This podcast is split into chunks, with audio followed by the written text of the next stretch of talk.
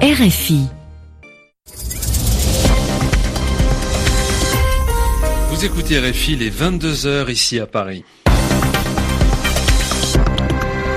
Philippe Le Caplin. C'est l'heure du journal en français facile avec Édouard Dupénois. Bonsoir. Bonsoir Philippe. Tout d'abord, les titres de l'actualité. L'organisation de l'État islamique revendique les attaques commises en Espagne et en Russie pour ce qui est de Barcelone, le groupe djihadiste affirme dans son communiqué qu'elles ont été menées par deux escadrons de djihadistes. À Ouagadougou, une marche contre le terrorisme et pour rendre hommage aux victimes. Des centaines de personnes se sont retrouvées devant le restaurant Aziz Istanbul recouvert de tissu noir. En Roumanie, l'église orthodoxe éclaboussée par une affaire de pédophilie.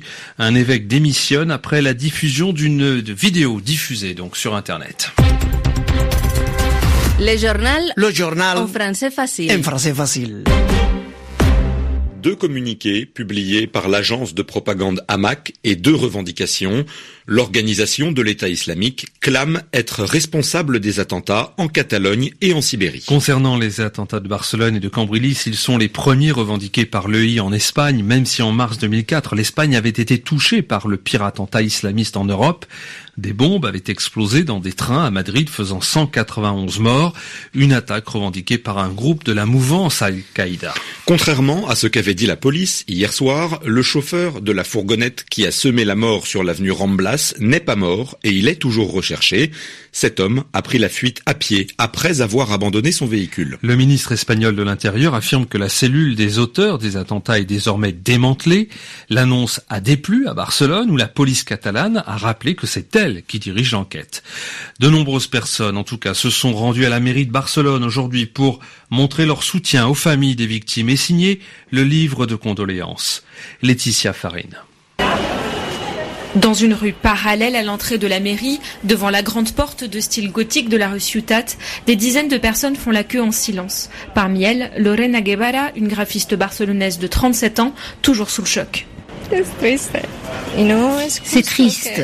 Ce n'est pas juste que des gens veuillent priver d'autres de joie, de liberté. Que pensez-vous écrire dans le livre?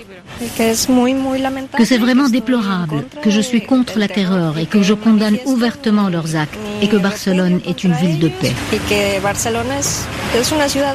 Barcelone, ville de paix, c'est d'ailleurs l'inscription écrite en plusieurs langues sur l'affiche exposée au Saló des Centes, la salle de la mairie où cinq livres de condoléances ont été mis à disposition pour recueillir les témoignages en mémoire des disparus. Pour Encarna Chesca, infirmière de 37 ans, signer ces livres est une preuve de solidarité aux proches des victimes.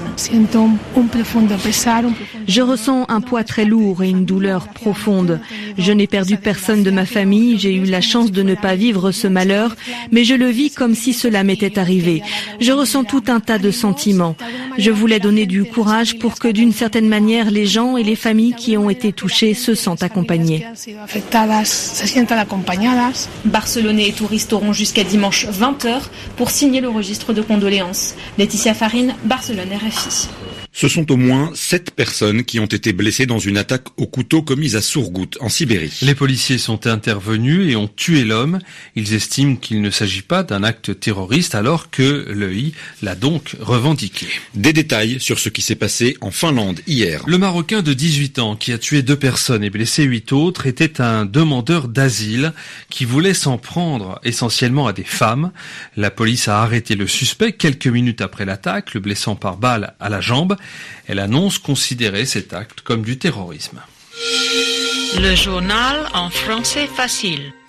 On ne sait toujours pas de quoi il souffrait, mais apparemment, Muhammadu Bouhari est rentré chez lui. En effet, après avoir euh, passé trois mois à Londres pour un traitement médical dont la nature est restée secrète, le président nigérian est rentré dans son pays. Florence Maurice. Oui, vers 16h30 heure locale, le président, 74 ans, est sorti de l'avion sans l'aide de ses proches. Il était vêtu d'un cafetan noir. Il a été accueilli par son vice-président Yemi Osinbajo qui a assuré son intérim pendant son absence.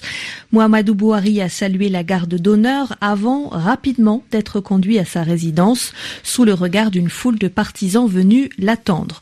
Mohamedou Bouhari ne s'est pas exprimé, mais son cabinet a promis qu'il s'adresserait à la nation lundi matin, 7 heures. Déclaration très attendue.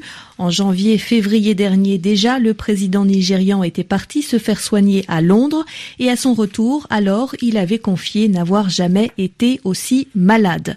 Depuis, la présidence a entretenu le mystère sur la nature de sa maladie, ce qui alimente les rumeurs sur sa capacité à diriger le pays et a même provoqué une mini-fronde avec des manifestations organisées sous le mot d'ordre revenez ou renoncez. Il y a huit jours, dans un communiqué, le président avait annoncé son possible retour, mais il s'agissait d'un message écrit uniquement. Je vais bien, je pense que je pourrais rentrer à la maison, mais ce sont les médecins qui décident, écrivait-il alors, et d'ajouter j'ai appris à obéir aux ordres plutôt que de les donner. Vêtu de t-shirt blanc frappé du message non à la violence, près d'un millier de personnes a défilé en silence sur l'avenue Kwame Nkrumah, la principale artère de la capitale burkinabé. C'est là, à Ouagadougou, qu'a eu lieu l'attaque terroriste euh, qui a fait 19 morts.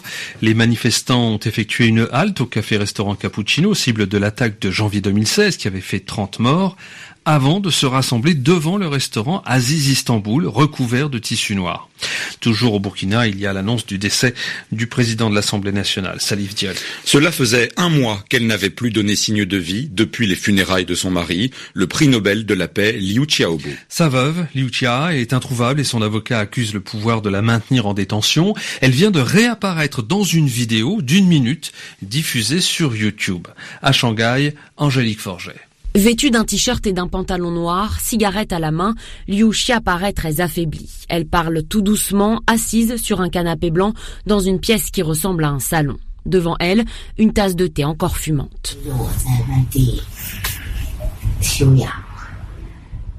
Je suis en convalescence, en province, à l'extérieur de Pékin.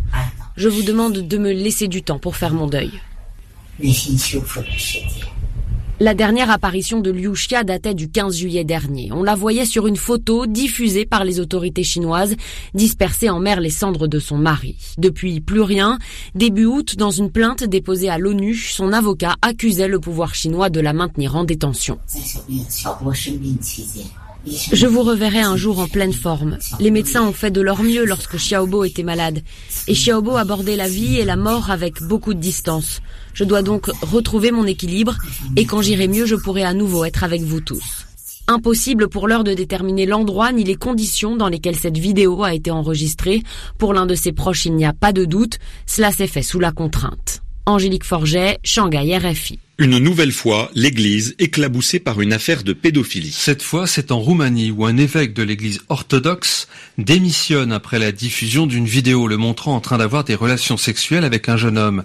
Corneliu Barladeanu a ainsi agressé un élève de son séminaire qui n'avait que 17 ans au moment des faits. Depuis un mois, il est possible d'acheter du cannabis le plus légalement du monde dans les pharmacies en Uruguay. Conséquence pour le moins inattendue, les banques du pays, par crainte de sanctions internationales, ne veulent plus avoir ces pharmacies comme clientes. Les explications de Francine Quentin. Le gouvernement uruguayen pensait avoir trouvé la parade au trafic de drogue, la possibilité légale pour des acheteurs inscrits sur un registre national de se fournir directement en pharmacie.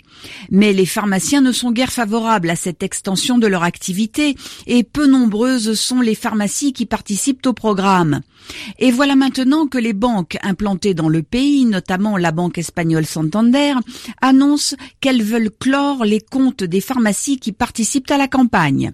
Elles craignent en effet de faire l'objet de sanctions internationales pour blanchiment d'argent issu du trafic de drogue et de ne plus pouvoir réaliser d'opérations financières avec l'extérieur.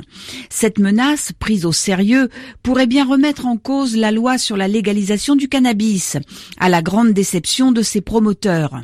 Dans l'immédiat, les autorités uruguayennes vont tenter de négocier avec les banques américaines, les premières susceptibles de cesser toute relation avec des banques uruguayennes les comptes des pharmacies qui commercialisent le cannabis. Début décembre, Donald et Melania Trump n'assisteront pas à la remise des prix artistiques les plus prestigieux de Washington. La Maison Blanche explique qu'il s'agit d'éviter une distraction politique au moment où plusieurs artistes annoncent qu'ils éviteraient de les rencontrer par des accords avec la politique du président américain. Donald Trump entretient des relations difficiles avec le monde des arts après avoir notamment proposé d'éliminer les subventions à la télévision publique et au Fonds national pour les arts. Et puis, autre revers pour le président américain, un pasteur évangélique annonce quitter le cercle des conseillers évangéliques. Cet homme noir tire les conséquences de la polémique après le drame de Charlottesville. C'est la fin de ce journal en français facile. Très bonne soirée à vous.